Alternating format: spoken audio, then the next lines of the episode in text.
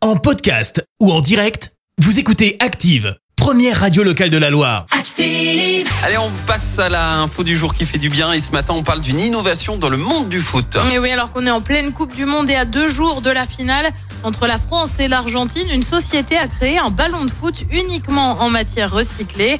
Euh, Derrière cette initiative, on retrouve en fait la société Rebond basée à Nantes. Alors tu vas me dire en quoi est fait le fameux ballon Oui, en encore. simili-cuir, mais aussi à partir de plastique et de PVC, et misé sur des ballons avec du polyester recyclé à l'intérieur pour un 9 euros.